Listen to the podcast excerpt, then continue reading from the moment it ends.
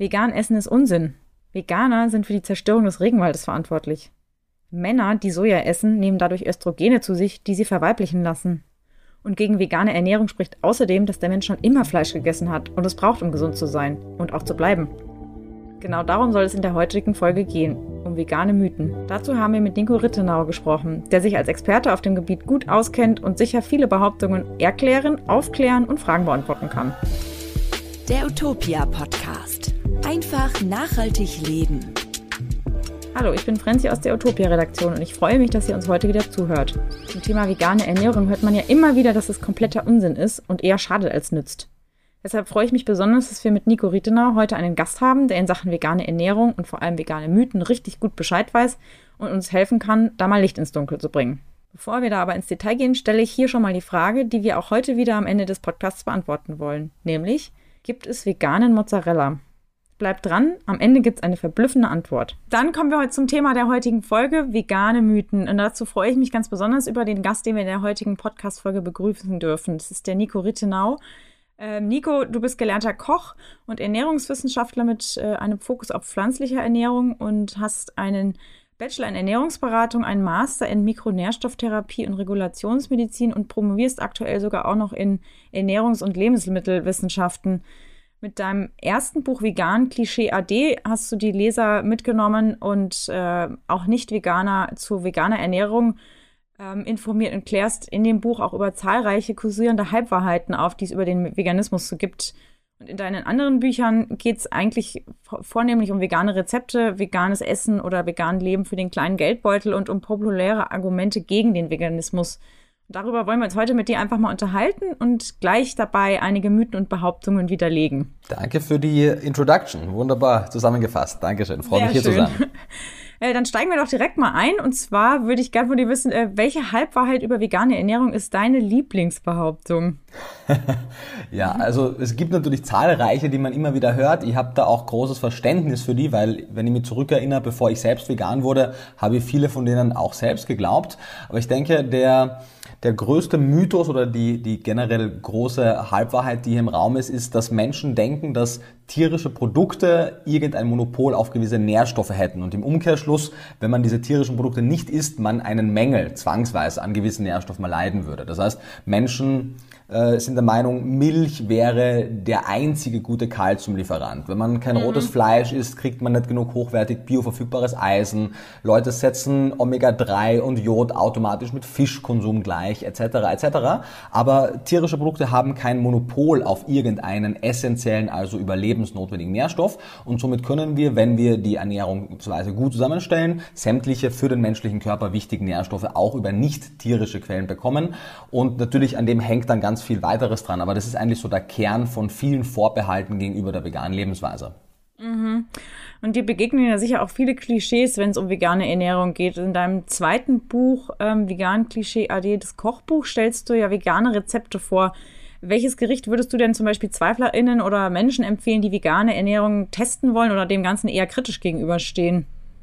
Ja, ich denke, bei der Empfehlung kommt es darauf an, was Leute wollen. Die vegane Ernährungsweise kann ja grundsätzlich zwei äh, Vorlieben bedienen. Auf der einen Seite ist es für sich gesehen eine neue spannende Gemüseküche, die also die pflanzlichen Lebensmittel in den Vordergrund rückt. Das heißt, man kann sehr viele neue Gemüsesorten entdecken, sehr viele neue Zubereitungsarten von Gemüsen. Das heißt, man kann einfach eine neue Küche kennenlernen. Auf der anderen mhm. Seite, wenn Menschen aber tierische Produkte sehr gerne mögen und Fleisch, Fisch, Käse, Milch, Eier etc. sehr gerne mögen und daraus hergestellte Lebensmittel oder Gerichte sehr gerne mögen, dann besteht natürlich auch die Möglichkeit, viele dieser Geschmäcker auch in die pflanzliche Küche zu integrieren und sozusagen pflanzliche Alternativen zu vielen gängigen Gerichten von Rührei über äh, Bolognese, über ähm, Buletten etc. nachzuahmen sozusagen, aber mhm. eben auf einer pflanzlichen Basis. Und da natürlich auf der einen Seite wird dann oft gesagt, naja, warum sollte man etwas nachahmen, was es ja in tierisch gibt? Der Punkt ist halt, dass ja viele von uns den Geschmack mögen, aber und auch viele vegan lebende Menschen Menschen den Geschmack von diesen tierischen Produkten mochten, aber die Art ja. und Weise nicht mochten, wie sie hergestellt werden, weil sie es aus mhm. ethischen Gründen nicht vertreten. Und wenn es die Möglichkeit gibt, ähnliche Geschmackserlebnisse ohne das Tierleid und ohne die negativen ökologischen und weltgesundheitlichen Folgen äh, zu bekommen, dann denke ich, ist das eine interessante, spannende Variante. Und so helfen diese Gerichte eben auch Menschen, die noch Fleisch essen, zumindest ihren Konsum etwas zu reduzieren, weil sie eben an einigen Tagen in der Woche, in der Woche die Geschmäcker trotzdem bekommen können, die sie von ihren tierischen Produkten so mögen, aber eben auf eine pflanzliche Variante. Das heißt, das sind so die zwei groben Richtungen und je nachdem, was die Person möchte, würde natürlich die Empfehlung dann auch anders aussehen. Ja, klar. Ähm, zum Beispiel ist es ja so, dass du in ähm, vegan Low Budget zeigst, ähm, wie man eine, also eine vegane Ernährungsweise zusammenstellen sollte, um trotz eines geringeren Budgets alle Nährstoffe zu liefern und gesundheitsförderlich zu essen. Ähm, weil ich finde, das, heute, das hört man schon auch wirklich häufiger. Vegane Ernährung kann ich mir eh nicht leisten. Das ist sicher, also das hörst du sicher auch öfter, oder? Ja, ich hör's und wie viele Vorurteile steckt da natürlich ein Funken Wahrheit drin, aber man muss es in den richtigen Kontext setzen. Also es ist auf der einen Seite durchaus richtig und auch zuzugestehen, dass gewisse Ersatzprodukte aktuell, wenn sie vegan sind, noch teurer sind. Das hat mit Economy mhm. of Scale zu tun, also mit den Produktionsmengen, das hat mit ganz, ganz vielen äh, Wirtschaftssystemen zu tun, aber es ist tatsächlich äh, de facto korrekt, dass man in vielen Fällen sieht, dass zum Beispiel das vegane Hack in der frische Theke mehr kostet als das tierische Hack, was eigentlich ja. absurd ist, wenn man sich sich vorstellt, was für Prozesse alle hinter konventionell erzeugten Fleischprodukten stecken. Von der mhm. Auf, also vom Anbau der Lebensmittel für die Tiere über die Aufzucht, die Schlachtung, die Zerteilung, der Transport etc. Das ist ein wahnsinnig aufwendiger Prozess, der durch sehr viele verschiedene äh, Mechanismen künstlich günstig gehalten wird. Denn was man nicht vergessen darf, sind sogenannte versteckte Kosten. Also viele Konsumentinnen und Konsumenten sehen ja nur den Preis, den sie an der Kasse im Supermarkt, Discounter oder Bioladen zahlen zahlen. Das sind mhm. aber nicht sämtliche Kosten, die eigentlich mit der Produktion dieser Lebensmittel entstehen. Da sind noch viele Kosten in Bezug auf die Umweltbelastung zum Beispiel drin, die wir erst in ein paar Generationen wirklich spüren werden. Und das heißt, wir sozusagen leben auf Kredit zukünftiger Generationen, weil zukünftige Generationen noch teuer für unsere billigen, vor allem tierischen Lebensmittel bezahlen werden. Es gibt mittlerweile auch einige Hochrechnungen, die zeigen, was zum Beispiel konventionell erzeugte tierische Lebensmittel kosten würden, wenn man diese versteckten Kosten mit rein einrechnet und das ist in den meisten Fällen eine Verdoppelung oder mehr. Das heißt, die Idee, dass es Billigfleisch gibt, ist eigentlich eine falsche Annahme. Es gibt zwar billig erwerbbares Fleisch im Laden, aber wirklich billig für die Welt ist es nie, wenn man alle Kosten mit einberechnet. Ähm, das heißt, plötzlich werden dann auch die heute noch etwas teureren Fleischersatz- und Käseersatzprodukte äh, plötzlich gar nicht mehr so viel teurer, aber natürlich werden wir in Zukunft auch noch sehen, wenn Firmen, die pflanzliche Lebensmittel herstellen, das in größeren Rahmen machen können, dass dann auch noch der Preis deutlich sinken wird. Auf der anderen mhm. Seite ist natürlich eine vegane Ernährungsweise nicht darauf angewiesen, äh, veganen Käse, vegane Buletten etc. zu inkludieren, reduzieren, sondern grundsätzlich baut eine vegane Ernährungsweise wie jede Art der vollwertigen pflanzlichen Ernährung auf den Vollkorngetreiden, den Hülsenfrüchten, dem Obst, dem Gemüse, den Nüssen und Samen etc. auf. Und wenn wir in den Laden gehen und sehen, wir vergleichen, selbst wenn man es nach Nährwert macht oder nach Gewicht oder nach welchen Parameter auch immer, Linsen sind so viel günstiger als Steaks zum Beispiel oder andere mhm. Fleischprodukte. Und in Bezug auf Protein, in Bezug auf verwertbares Eis und andere Nährstoffe sind diese beiden Lebensmittel aber sehr vergleichbar. Plus sie sind länger haltbar, damit hat man weniger Lebensmittelverschwendung etc. etc. Das heißt, eine vegane Ernährung kann extrem günstig sein. Das zeigen wir ja auch in Vegan Low Budget, wo wir zeigen, dass man wirklich vollwertige, kulinarisch wertvolle Gerichte, drei am Tag, Frühstück, Mittag, Abendessen, für unter 5 Euro bekommen kann. Wenn man sehr sparsam beim Discounter einkauft, sogar für unter 3 Euro. Auf der anderen mhm. Seite kann man aber natürlich, wenn man das möchte und das Budget das hergibt, auch sehr viele kulinarisch, vielleicht unter Anführungszeichen exotische Lebensmittel kaufen, die etwas teurer sind. Also es geht geht von bis und generell sehen wir aber, der Preistrend ist ein fallender, einfach weil die Produktionsmethoden ökonomischer werden, weil die Produktionsmengen steigen und damit die Lebensmittel einfach erschwinglicher werden. Ja.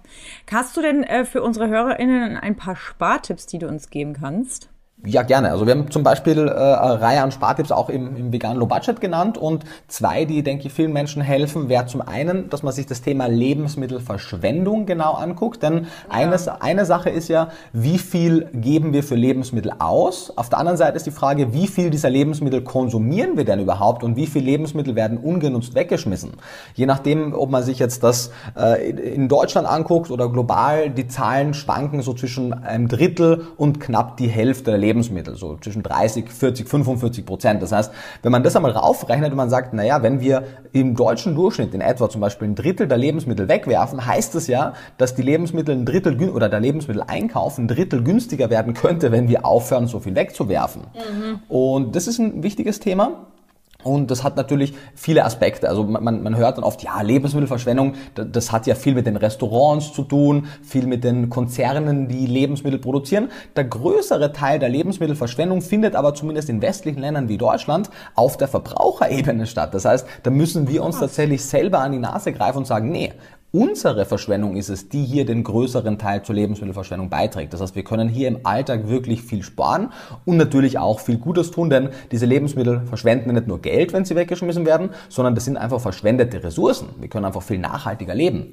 Und ja. so geht also sozusagen das gute ökologische Gewissen auch mit einer Ersparnis einher, was eine Win-Win-Situation ist. Und auf der anderen Seite geht es auch darum, dass man eine gewisse Sensibilität für Preise entwickelt. Das heißt, dass man weiß, wie viel kosten kosten unterschiedliche Grundnahrungsmittel in unterschiedlichen zum Beispiel Läden oder Online-Shops. Das heißt, ein bisschen äh, Preisvergleich anstellt. Und dann wird man merken, dass man oft für ein und dieselbe Qualität und zum Teil sogar für ein und dieselbe Marke in unterschiedlichen Online-Shops oder unterschiedlichen Läden sehr unterschiedliche Preise bezahlt. Und auch hier kann man 10, 20 Prozent der Lebensmittelkosten monatlich locker einsparen, wenn man einfach nur etwas preissensibler einkauft.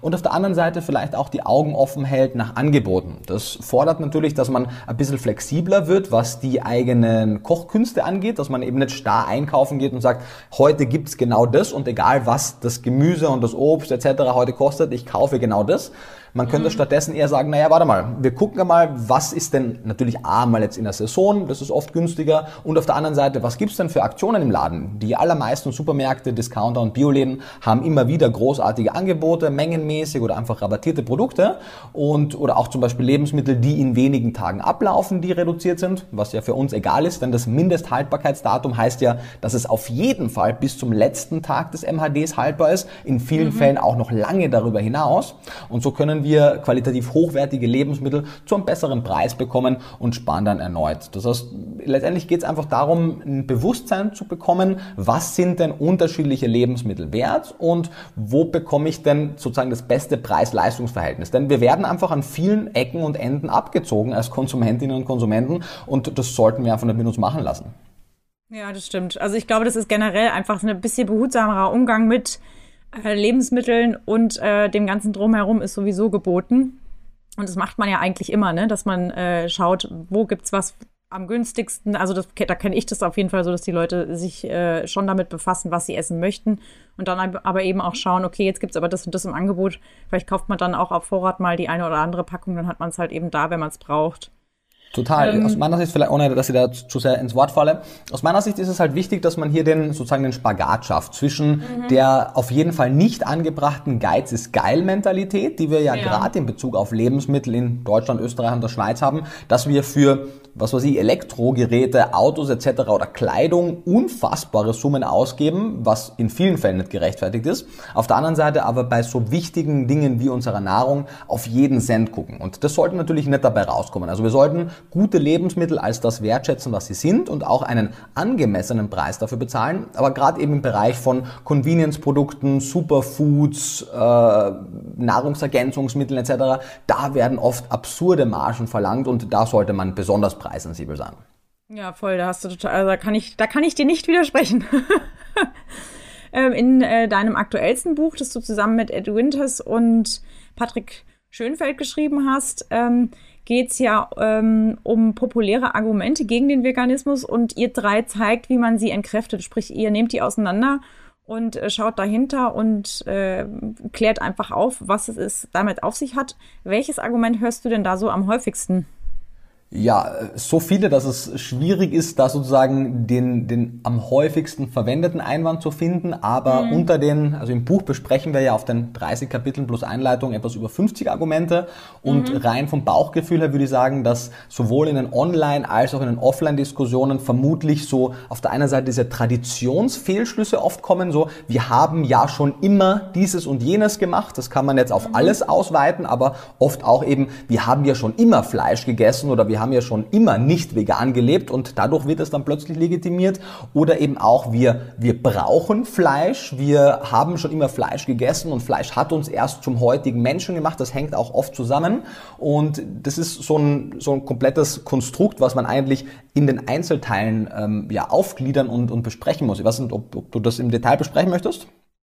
Können wir gerne machen, ja. Also wenn du da, wenn du da gleich was dazu sagen kannst, wäre das natürlich super. Ja, sehr gerne. Also äh, es gibt ja eine ganze Reihe an, an kognitiven Verzerrungen und Fehlschlüssen, die uns im Alltag dazu bringen, dass wir, obwohl wir es, wenn wir genauer darüber nachdenken würden, eigentlich besser wüssten, trotzdem total falsche Annahmen vertreten. Und davor sind wir alle nicht gefeit. Das ist eine gewisse Tendenz, die wir haben und eben auch vegan lebende Menschen in vielen Themen haben. Aber in Bezug auf den Veganismus, aufgrund auch der mangelnden Informiertheit, eben sehr viele mischköstliche Menschen auch aufweisen. Und Mhm. Man, man merkt, wie abstrus das ist, wenn man es in andere Kontexte übertragt. Zum Beispiel, wenn es ihm heißt, naja, wir haben schon immer Fleisch gegessen und das sozusagen als einzige Argumentationslinie hat, dann, dann merkt man vielleicht im ersten Moment gar nicht, dass das ja gar keine inhaltliche Aussage hat, aber wenn wir das auf andere Dinge übertragen, dann würden wir das ja niemals als Rechtfertigung zulassen. Wenn es zum Beispiel, ich weiß es nicht, im äh, Anfang des 19. Jahrhunderts irgendwie geheißen hat, naja, natürlich dürfen Frauen nicht wählen, denn die haben ja schon immer nicht wählen dürfen. Mhm. Dann würden wir das ja aus heutiger Sicht auch niemals als Argumentation gelten lassen. Oder wir ja, haben voll. ja schon, weißt du, oder wir haben ja schon immer Kriege geführt, deswegen führen wir jetzt weiter Kriege. Nee, ja. wir entwickeln uns als Gesellschaft nicht nur technologisch weiter, sondern auch ethisch weiter. Und mhm. viele Dinge, die wir über viele Jahrhunderte, Jahrtausende als gerechtfertigt angesehen haben oder zumindest einfach nicht hinterfragt haben, die hinterfragen wir heute. Und die Mensch-Tier-Beziehung ist eine dieser blinden Flecke unserer generellen ethischen Verhaltensweise. Und zu Recht weisen da sehr viele Leute darauf hin, weil wenn man das bis ins letzte Detail durchdekliniert, und das wurde schon mehrfach gemacht, gibt es keine rationale Argumentation dafür, dass wir an der Speziesgrenze Halt machen. Ethik mhm. funktioniert nicht nach, nach Hautfarben, nach Geschlechtern und eben auch nicht nach Spezies, sondern nach ethisch relevanten Faktoren. Faktoren. Aber das würde jetzt auch den Rahmen sprengen. Das kann man, wenn man es möchte, im Detail gerne im Buch nachlesen. Aber Tradition und, und Dinge, die man also schon lang gemacht hat, rechtfertigen noch, noch lange nichts. Wir haben viele Dinge, wie gesagt, lange Zeit gemacht und haben ab einem gewissen Zeitpunkt erkannt, dass es so nicht weitergehen sollte und haben es dann geändert. Und auf der anderen Seite, das ist eher etwas evolutionsbiologisches, anthropologisches, das Argument, der Mensch wäre heute nicht wer er ist, wenn er damals kein Fleisch gegessen hat. Da muss man natürlich sagen, in den meisten Diskussionen passieren solche Diskussionen nicht auf Augenhöhe, weil welche Anthropologen streiten denn im Alltag darüber? Das ist meistens Online-Diskussionen von zwei Personen, die beide kein evolutionsbiologisches Grundverständnis haben. Aber wenn wir da in die Evolutionsbiologie reingehen, dann sehen wir, dass der Konsum von tierischen Produkten und unter anderem auch Fleisch durchaus einen relevanten Aspekt hatte in der Evolution des Menschen. Aber gerade unser Gehirn, auf das wir ja besonders stolz sind als Homo sapiens, in erster Linie, und auch hier gibt es unterschiedliche Hypothesen, aber eine der gängigsten, wie es zum Beispiel in Harvard von Dr. Richard Wrangham äh, postuliert wurde, ist, dass es vor allem das Kochen unserer Nahrung war, das die Energiedichte erhöht hat, damit auch das Verdauungssystem effizienter gestalten konnte und somit mehr Energie ließ für die Entwicklung eines, und jetzt kommt der wichtige Punkt, eines glukosehungrigen Gehirns. Das heißt, unser Gehirn benötigt Kohlenhydrate, um zu funktionieren. Und im Fleisch steckt viel Protein, je nachdem, was es für ein Fleisch ist, mehr oder weniger viel Fett, aber so gut wie gar keine Glucose. Und mhm. da sieht man schon mal, dass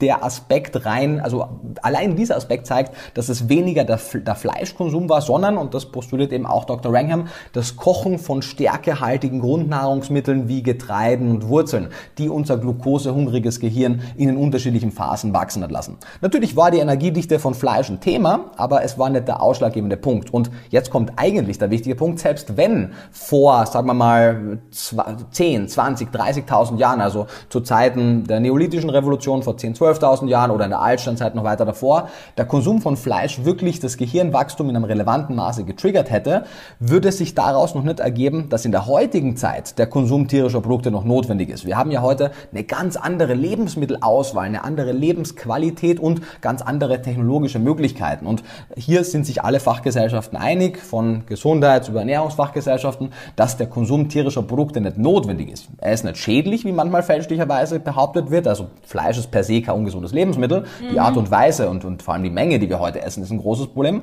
Aber tierische Produkte sind rein ernährungsphysiologisch, abseits ihrer ethischen und ökologischen Probleme, nährstoffdichte Lebensmittel. Aber sie sind nicht notwendig. Und wenn wir noch einmal 10, 20 Jahre vorausgehen, dann werden wir sowieso im Rahmen der zellbasierten Landwirtschaft nicht mehr ein Händel züchten, um eine Hühnerbrust zu haben, sondern einfach die einzelnen Zellen des Fleisches kultivieren. Dann ist die Frage ja eh vom Tisch. Aber in der Zeit heute, in den nächsten kommenden Jahren, müssen wir eben einen Dialog finden, der rational ist, der wirklich ernährungsphysiologische Aspekte, weltgesundheitliche Aspekte und natürlich auch ökologische Aspekte in die Diskussion mit reinnimmt. Und dann werden wir, es gibt natürlich mehrere Ausgänge sozusagen in dieser Debatte, aber was eigentlich von allen Experten und Expertinnen klar ist, der Kurs, den wir jetzt gerade fahren, den können wir so einfach nicht weiterfahren. Und das ist unabhängig vom Thema vegan und nicht vegan, sondern mhm. wir haben, weißt du, wir haben jetzt äh, 7,8 Milliarden Menschen.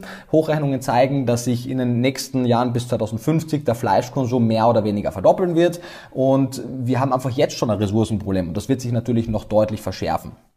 Ja, Ach, also ich meine, wenn man sich, da darf man, wenn man darüber nachdenkt, deswegen finde ich es umso wichtiger, dass man sich eben mit äh, solchen Ernährungsweisen ähm, wie dem veganen, äh, wegen, wie mit der veganen Ernährung eben auch mal auseinandersetzt. Ne? Also es ist ja auch so, dass du in deiner Aufklärungsarbeit immer objektiv an die Behauptungen rangehst, was, was ich total gut finde, weil auch in, in deinem Buch überprüfst du die ja dann auf ihren Wahrheitsgehalt hin genau und widerlegst sie dort, wo es nötig ist, auch so, dass man es als normaler Leser in Anführungszeichen gut verstehen kann, weil es ja so Dinge wie Fragen oder beziehungsweise Behauptungen so enthält Soja wirklich Östrogene, die Männer zum Beispiel verweiblichen lassen oder Brustkrebs bei Frauen begünstigt oder was hat es mit angeblich toxischen Antinährstoffen in Hülsenfrüchten auf sich? Das sind ja jetzt keine Fragen, die man eben so mal aus dem Ärmel schütteln kann, beziehungsweise keine Antworten äh, darauf so schnell findet, wenn man jetzt nicht sich wirklich gut in der Materie auskennt. Was würdest du denn empfehlen, außer dass man dein Buch lesen sollte, ähm, um im veganen Mythendschungel da irgendwie so richtig durchzublicken? Also was kann man machen, wenn man sich so eine Frage stellt und sagt, okay, wie komme ich denn jetzt an die, an die, an die wirklich richtige Antwort?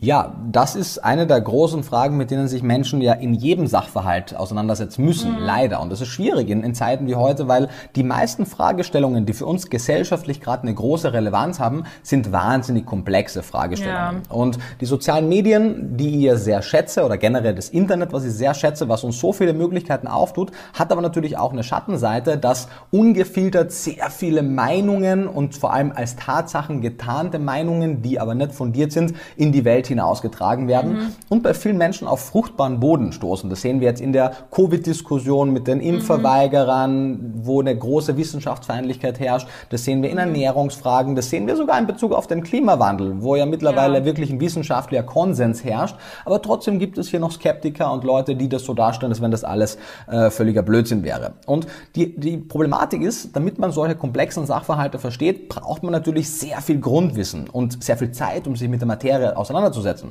Mhm. Und man kann nicht Experte in allen Bereichen sein. Ebenso ich. Also ich weiß ziemlich viel über Ernährung und in allen anderen Aspekten bin ich mehr oder weniger gleich ungebildet wie die meisten Menschen. Mhm. Das heißt, wir sollten aus meiner Sicht einmal zum einen dazu übergehen, dass wir nicht zu jedem Thema eine festgefahrene Meinung haben müssen oder sollten, sondern wir sollten offen sein für tatsächliche Experten und Expertinnen, die uns zu gewissen Themen informieren und eben nicht sagen, naja, aber ich habe da in Zeitung XY einmal was anderes gelesen, sondern sagen, okay, du bist der Experte, die Expertin, die Datenlage zeigt folgendes, dem würde ich jetzt einmal Folge leisten. Eben zum Beispiel beim Thema der Impfstoffe, beim Thema Klimawandel, fossile Brennstoffe etc. Ich kann mir da nicht bis ins letzte Detail überall reinlesen, aber ich kann mir die Fachgesellschaften, deren Positionspapiere, die großen Meta-Analysen angucken und kann entsprechend darin die Entscheidungen treffen. Und das wäre in Bezug auf Ernährung auch so ein bisschen meine Empfehlung. Es mhm. gibt ja Ernährungsfachgesellschaften, in Deutschland zum Beispiel ist das die Deutsche Gesellschaft für Ernährung, die macht grundsätzlich immer sehr gute Arbeit Es gibt ein paar Positionen, die international in andere Richtungen gehen. Das heißt, man möge sich vielleicht auch, um ein besseres Verständnis zu haben, vielleicht auch noch die Positionen der einzelnen Themen von den Amerikanern, also von der Academy of Nutrition Dietetics, von der British Dietetic Association, also von den verschiedenen Ländern angucken. Und dann wird man auf die meisten Fragen mit relativ wenig Aufwand wissenschaftlich fundierte Positionen finden, die auch deutlich weniger Risiko läuft, irgendwie in eine Richtung zu sehr biased, also zu sehr voreingenommen zu sein, mhm. im Vergleich, wenn ich jetzt irgendein Buch lese, also inklusive meines. Ich habe, wie du ja mhm. gesagt hast, natürlich größte Mühe darauf gelegt, dass es so objektiv wie möglich ist, dass es auch Leute gelesen haben vorab, deren Meinung ich schätze, die aber nicht vegan leben, damit wir hier mhm. möglichst objektiven Sachverhalt haben. Aber ehrlicherweise den allermeisten Büchern gelingt, zumindest den allermeisten populären Ernährungsbüchern, die ich gelesen habe, gelingt das nicht oder vielleicht haben sie es auch gar nicht versucht. Deswegen Deswegen sollte man sein Primärwissen in Ernährungsfragen eben nicht aus Blogs und Social-Media-Kanälen und populären Büchern beziehen, sondern halt aus den Positionspapieren und Publikationen der Fachgesellschaften. Mhm. Also komm, wenn ich jetzt, ne, wenn ich dir so zuhöre, das ist ja zum Beispiel auch eines der meistgehörten Argumente gegen vegane Ernährung, äh, die ich auch häufiger aus dem fleischessenden Umfeld höre, ist, äh, naja, für das Soja der Veganer wird ja der Regenwald abgeholzt. Äh, wie kannst du das, wie kannst du jetzt äh, Tofu essen? Äh, ne, was entgegnest du denn auf so eine Behauptung? Ja, also per se in, in, in Kommunikation ist es ja aus meiner Sicht immer wichtig zu verstehen, dass es ja eine, eine Sachebene und eine Beziehungsebene mhm. gibt. Und die Sachebene, also sprich Soja zerstört den Regenwald, ist ja etwas, was man anhand der Daten sehr leicht besprechen kann. Das sollte man auch mhm. machen.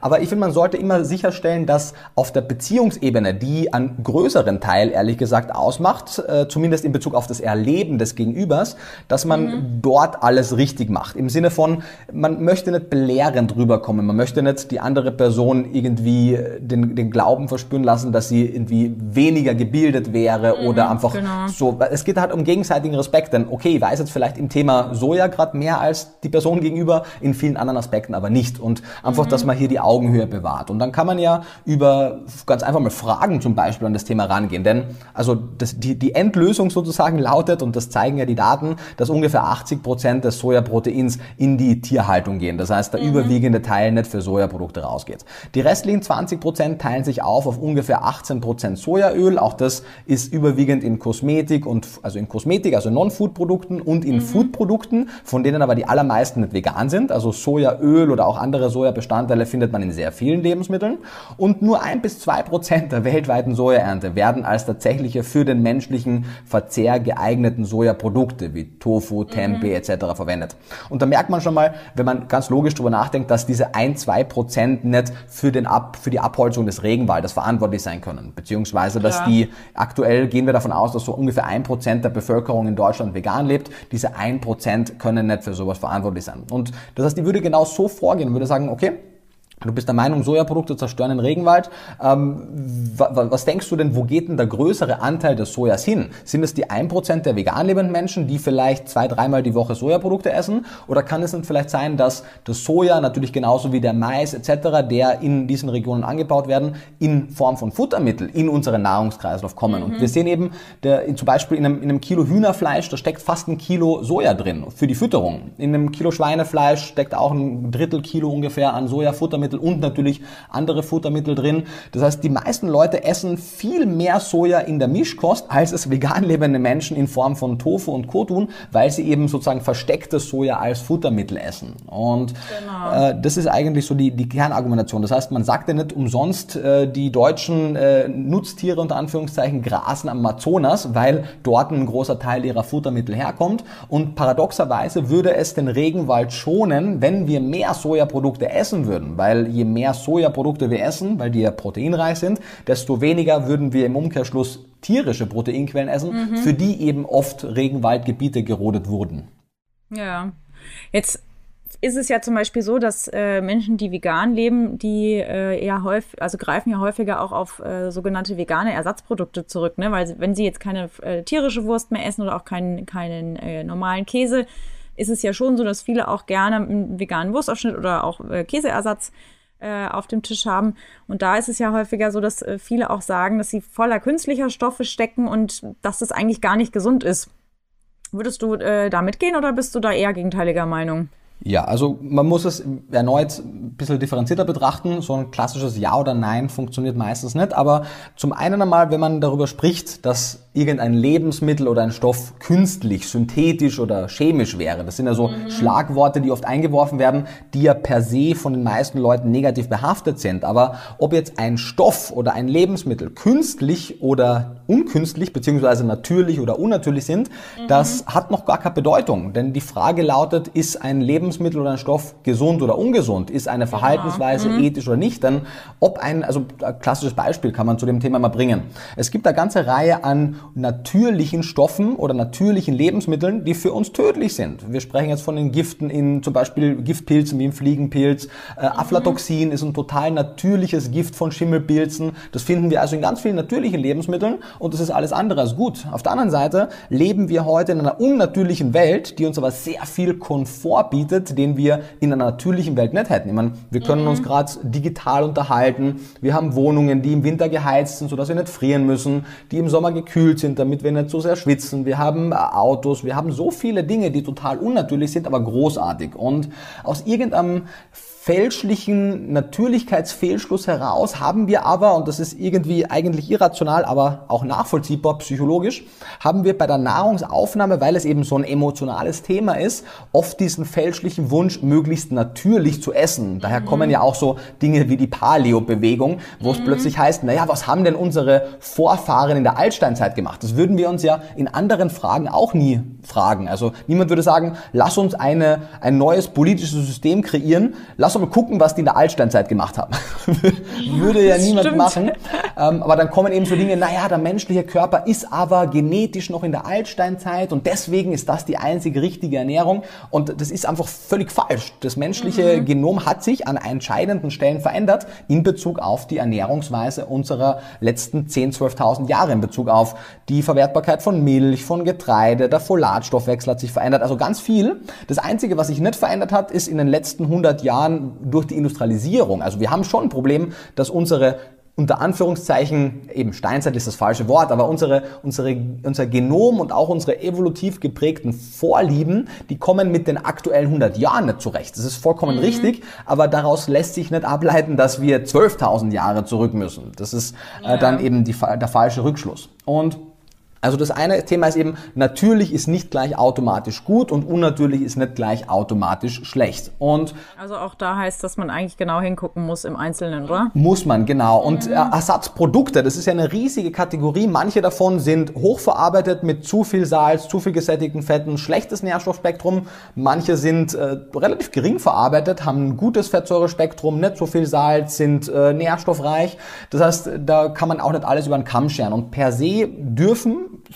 Produkte, Fleischersatzprodukte, Käseersatzprodukte im Rahmen einer insgesamt gesunden Ernährungsweise gerne stattfinden, spricht aus ernährungsphysiologischer Sicht gar nichts dagegen. Das einzige Manko, was die aktuell noch haben, und da muss auch eine Verbesserung stattfinden, die sind nicht optimal angereichert. Also aus meiner Sicht als Ernährungswissenschaftler, wenn ich ein zum Beispiel ein Milchersatzprodukt finde, sei es jetzt mhm. Pflanzenmilch, Pflanzenjoghurt oder eben auch Käse, dann würde ich mir wünschen, dass es zumindest in Bezug auf die wichtigsten Nährstoffe, die Milch und Käse liefert, ähnliche Nährstoffe liefert, also Calcium, Vitamin B2, Vitamin D, Protein etc. Und das ist noch nicht der Fall. Verständlich, weil es auch andere Grundnahrungsmittel als Basis hat, aber hier müsste einfach eine gezielte Anreicherung stattfinden. Oder wenn ich Fleischersatz esse, dann möchte ich zumindest B12 drin haben, wie wir es auch im Fleisch hätten und im roten Fleisch Eisen etc. Das muss noch stattfinden. Das ist eine Frage der, der kommenden Jahre. Da arbeiten wir auch selber daran mit Firmen. Aber wenn das gelöst ist, spricht sehr viel für und sehr wenig gegen Fleischersatzprodukte. Sehr cool. Da kommen wir ja auch gleich mal noch zu den Details, weil ich mir nämlich dann auch immer denke, welche Lebensmittel sollten denn auf der Speisekarte von VeganerInnen nicht fehlen, damit äh, der Körper eben alle nötigen Nährstoffe, Vitamine und Co. bekommt, die man braucht, um äh, bei der, auch bei der veganen Ernährung gesund zu bleiben? Ja, das ist natürlich eine Riesenfrage. Da kann man äh, ganze Bücher darüber schreiben, wie es ja auch äh, gemacht wurde. Das heißt, das wird man jetzt in, in drei Sätzen nicht abbilden können. Aber mhm. einmal zumindest eine Tendenz. Also zum einen, das gibt's auch völlig frei zu sehen auf meinem YouTube-Kanal, äh, das nennt sich Nikos 10 äh, Tipps für eine gesunde vegane Ernährung, mhm. wo wir in, in 10 Videos 10 Tipps besprechen, die schon einmal 95 Prozent der, des Erfolges ausmachen werden. Das sind ganz mhm. einfache Dinge, wie, wie man, also zum Beispiel, dass man äh, den Regenbogen essen soll in Bezug auf die sekundären Pflanzenstoffe, mhm. dass man die Mineralstoffabsorption verbessern soll durch gewisse Stoffe, dass man eben keine Angst vor Nahrungsergänzungsmitteln haben sollte, um gewisse Nährstofflücken auszugleichen und natürlich eine der, der wichtigsten Themen, die darüber stehen, dass man aus den fünf Hauptlebensmittelgruppen wählt. Das sind die mhm. Basis der veganen Ernährung, ich habe sie ja früher schon genannt, Vollkorngetreide, Hülsenfrüchte, Obst, mhm. Gemüse und Nüsse und Samen. Und wenn man mhm natürlich isokalorisch, also kalorienbedarfsdeckend, ausgewogen mhm. aus diesen fünf Hauptgruppen wählt und einzelne Nährstoffe, die zukünftig über die besseren Produktionsmethoden noch in die Lebensmittel kommen werden, mhm. aktuell aber eben noch nicht drinstecken, die ganz einfach über ein gut zusammengestelltes veganes Nahrungsergänzungsmittel ergänzt, dann hat man schon mal das aller, allermeiste richtig gemacht. Ähm, es gibt auch jetzt im neuen Buch haben wir noch ein, die veganen fünf am Tag, das ist so ein bisschen angelehnt an die fünf am Tag Kampagne, mhm. die auch die mhm. DGE äh, oft verbreitet hat, wo es ja primär darum geht, einfach fünfmal am Tag Obst und Gemüse zu essen, fünf Portionen, genau. also nicht fünfmal mhm. am Tag, sondern fünf Portionen. Und mhm. in der veganen Ernährung, wo man ja eh automatisch schon mehr Obst und Gemüse isst, haben wir das ein bisschen spezifiziert auf gewisse Lebensmittelgruppen, weil es gibt fünf mhm. verschiedene Lebensmittel, die fünf kritische Nährstoffe liefern und die man also möglichst mehrmals die Woche oder sogar täglich essen sollte. Mhm. Das sind zum einen äh, Linsen im Speziellen, die als Protein- und Eisenlieferant unverzichtbar sind. Das sind äh, dunkelgrüne Blattgemüse als unverzichtbare Vitamin K-Lieferanten. Das mhm. ist angereicherte Pflanzenmilch fürs Kalzium. Das sind Leinsamen oder Leinöl oder andere Omega-3-haltige Samen für die Omega-3-Zufuhr. Und das sind äh, Karotten beziehungsweise Süßkartoffeln oder Kürbisse für die Beta-Carotin und damit die Vitamin A-Versorgung. Also man sich die fünf sozusagen an den Kühlschrank heftet und sicherstellt, dass man mehrmals die Woche diese fünf isst, insgesamt aus den fünf Hauptlebensmittelgruppen wählt, gewisse kritische Nährstoffe ergänzt und sich insgesamt an die zehn Regeln von uns hält, dann macht man eigentlich 100% richtig und kann sich, und das ist eigentlich die Quintessenz, in jeder Lebensphase, also von der schwangeren Frau, stillende, Säuglinge, Kleinkinder, Kinder, Erwachsene und Senioren und auch Sportler und Sportlerinnen jeglicher Disziplin vegan ernähren. Ah, da kriege ich gleich Hunger, wenn ich über die, über die äh, Lebensmittelgruppen nachdenke. Sehr gut, so soll es sein. ähm, wenn sich jetzt äh, jemand damit befasst, sich mal vegan zu ernähren oder das einfach mal auszuprobieren, was ist deiner Meinung nach der wichtigste oder beziehungsweise vielleicht auch ein erster Schritt, wenn man sich eben versuchen möchte, vegan zu ernähren? Was meinst du, sollte man da als erstes machen?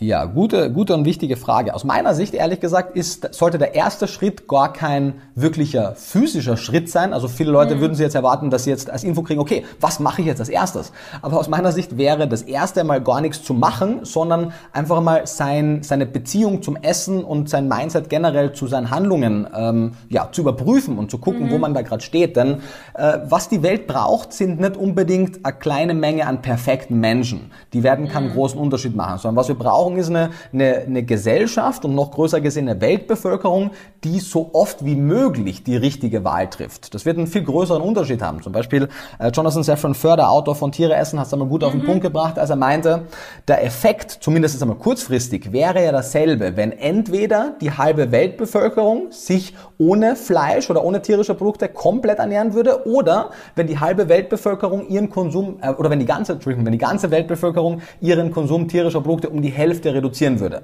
Das wäre ja netto sozusagen im ersten Schritt einmal dasselbe. Das mhm. zweitere wäre aber deutlich wahrscheinlicher, weil Menschen so sehr starke Shifts eben nicht von heute auf morgen machen.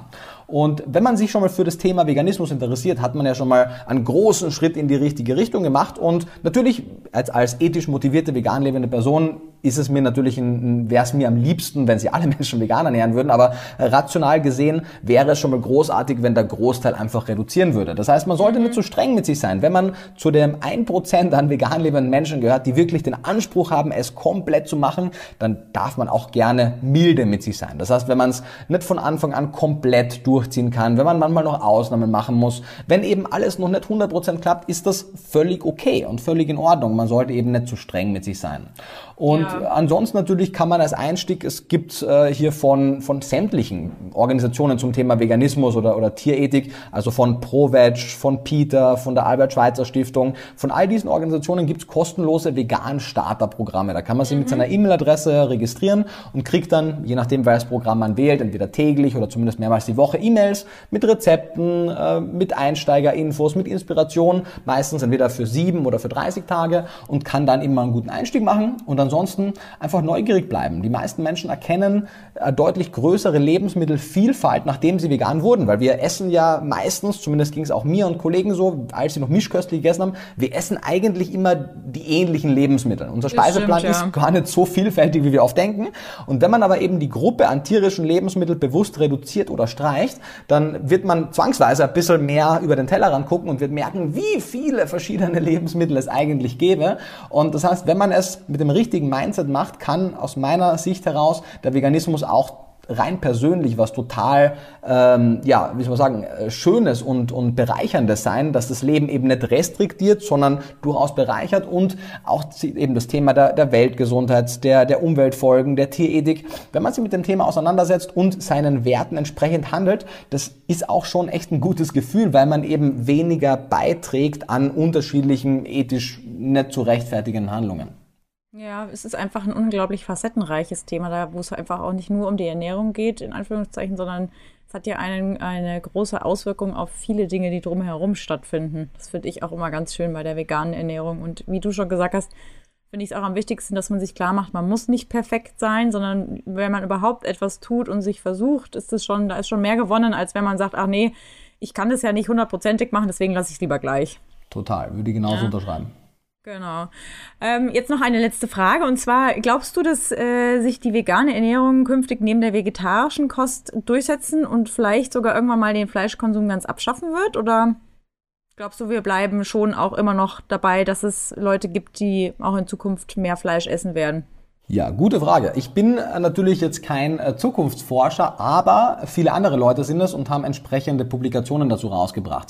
Zum einen ähm, sehen wir mal, dass eine der, der, größeren Unternehmensberatungen weltweit, A.T. Kearney, zum Beispiel eine mhm. Publikation rausgebracht hat, in der sie sagen, dass schon im Jahr 2040, also in äh, weniger als 20 Jahren, ihrer Hochrechnung nach mehr als die Hälfte des weltweiten Fleischkonsums nicht mehr aus tierischem Fleisch stammen wird, mhm. sondern entweder aus zellbasierten Fleischprodukten oder aus pflanzenbasierten Fleischprodukten und damit vegan wären im weitesten Sinne. Das mhm. heißt, hier sehen wir mal in den nächsten 10, 20 Jahren offensichtlich einen sehr großen Shift aus deren Warte heraus. Mhm. Auf der anderen Seite ähm, denke ich, dass die, die Lust nach Fleisch, Milch, Käse, Eier äh, auf jeden Fall äh, verhindern wird, dass Menschen sich sozusagen in Zukunft irgendwann mal frei von diesen Produkten ernähren. Aber, und da kommt eben das Thema, was A.T. Kearney auch angesprochen hat, ins Spiel, man muss, um tierische Produkte zu produzieren, kein Tier dafür halten. Also wir haben vor, mhm. ohne jetzt zu sehr auszuschweifen, aber wenn wir das historisch betrachten, wir haben so vor 12, 14.000 Jahren im Rahmen dieser Zeitspanne der neolithischen Revolution, haben wir angefangen, die Phänomene, die wir in der Natur betrachtet haben, also wie sich Tiere fortpflanzen, das zu observieren und im Rahmen der Tierhaltung, also das war ja der Übergang von, von Jäger- und Sammlertum zu der Landwirtschaft, dieses Phänomen zu beobachten, zu verstehen und unter kontrollierten Bedingungen nachzustellen. Das heißt, wir haben Tiere gehalten, die haben sich dann unter kontrollierten Bedingungen reproduziert, wir haben ihre Milch genommen, wir haben sie geschlachtet, haben ihr Fleisch genommen. Also es war zum ersten Mal eine Systematisierung der, des Konsums der tierischen Produkte mhm. möglich.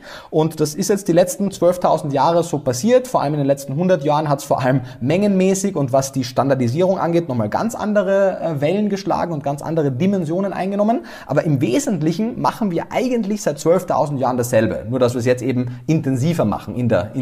Intensivtierhaltung.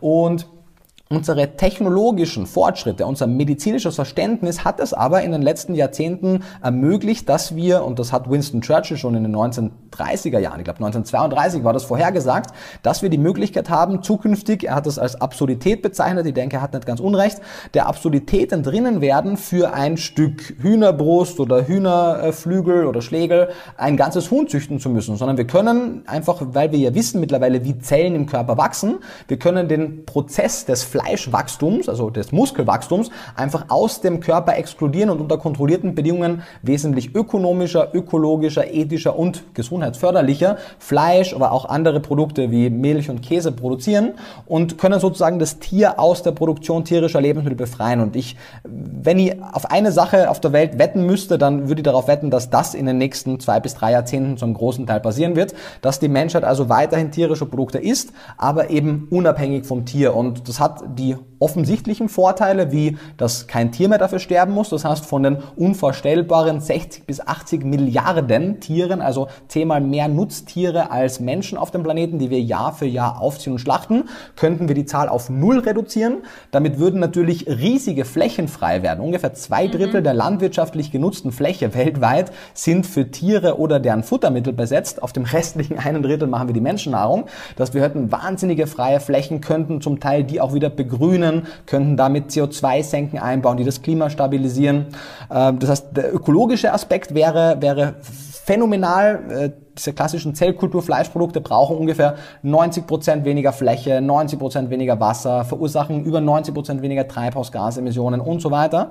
Ethisch natürlich ein No-Brainer, also auch ein No-Brainer mhm. sprichwörtlich, weil kein ja. Gehirn mehr involviert ist, aber natürlich, auch, ja, aber natürlich auch kein Verdauungstrakt mehr. Und das ist besonders spannend, weil E. coli, Salmonellen und andere Pathogene ja aus dem Verdauungstrakt kommen. Und wenn mhm, wir Fleisch stimmt. plötzlich ohne Verdauungstrakt züchten können, dann fällt das weg. Plus wir brauchen kein Antibiotikum. Ungefähr 70 bis 80 Prozent der weltweiten Antibiotikagabe geht nicht in die menschliche Gesundheitsvorsorge oder Behandlung, sondern in die Nutztierhaltung. Und das würde mhm. wegfallen und damit auch das Risiko für antibiotikaresistente Keime.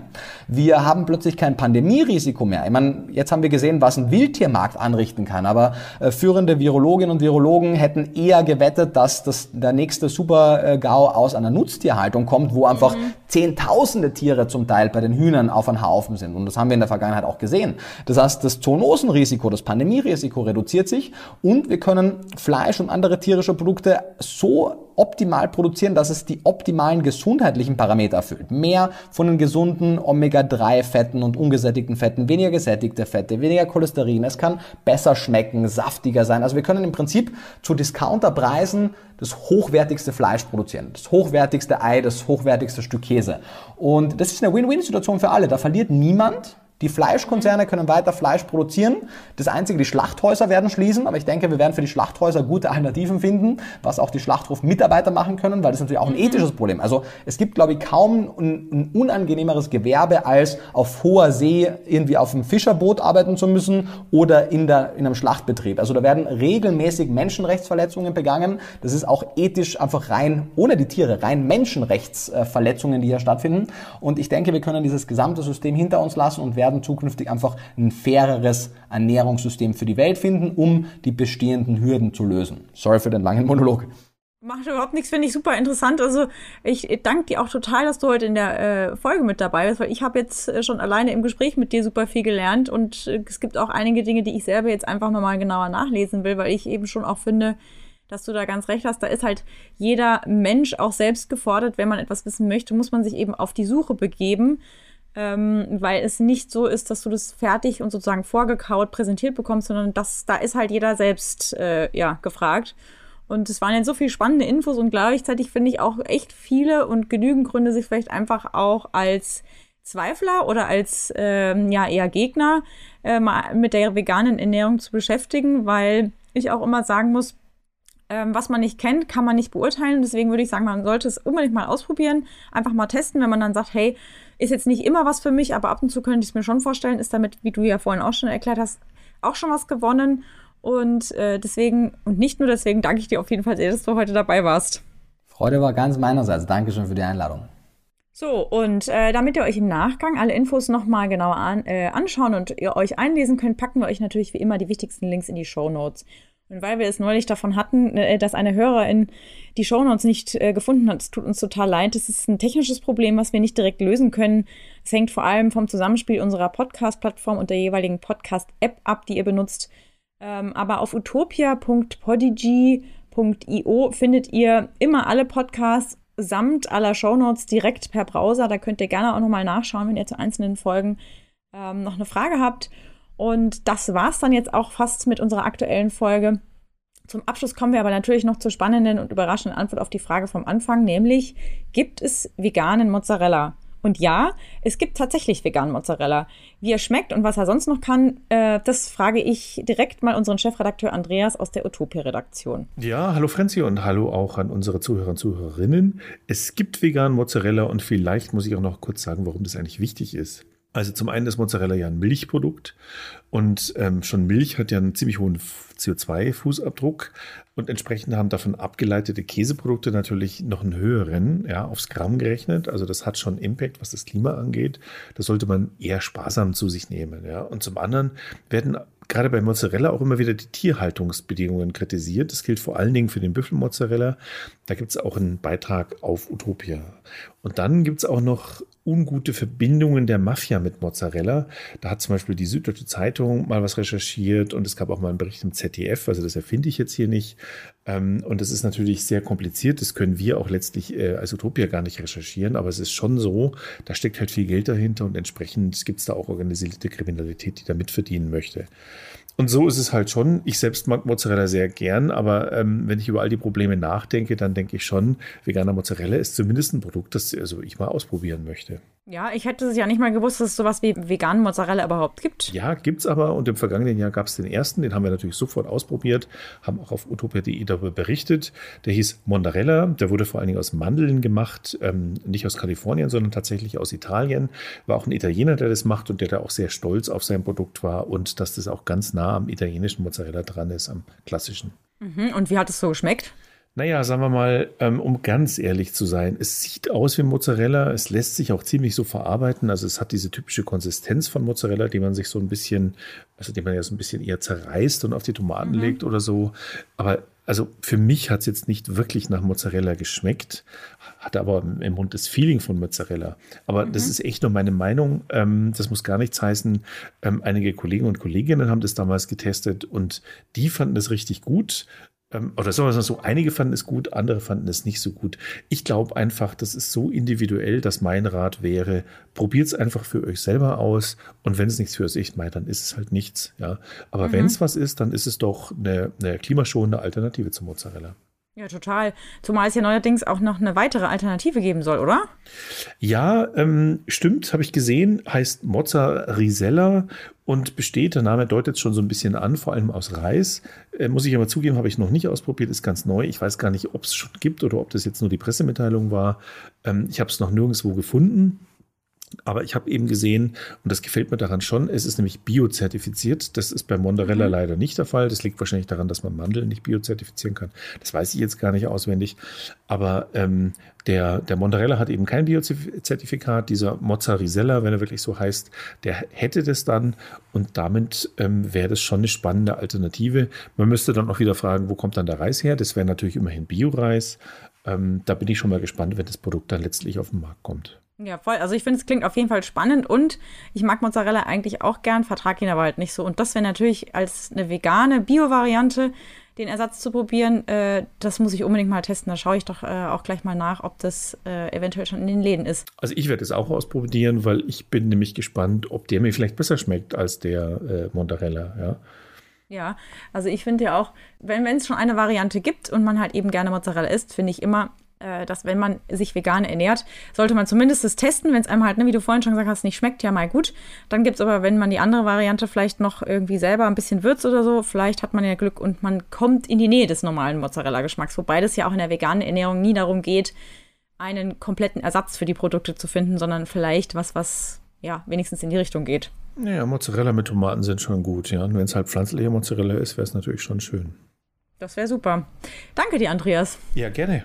Und vorm Abschalten noch schnell eine Sache. Abonniert natürlich gerne unseren Podcast in der Podcast-App. Dann könnt ihr auch ganz einfach im Archiv nachhören, über was wir schon so gesprochen haben. Das ist nämlich eigentlich inzwischen schon eine ganze Menge, wie ich finde. Und außerdem verpasst ihr dann nie eine neue Folge.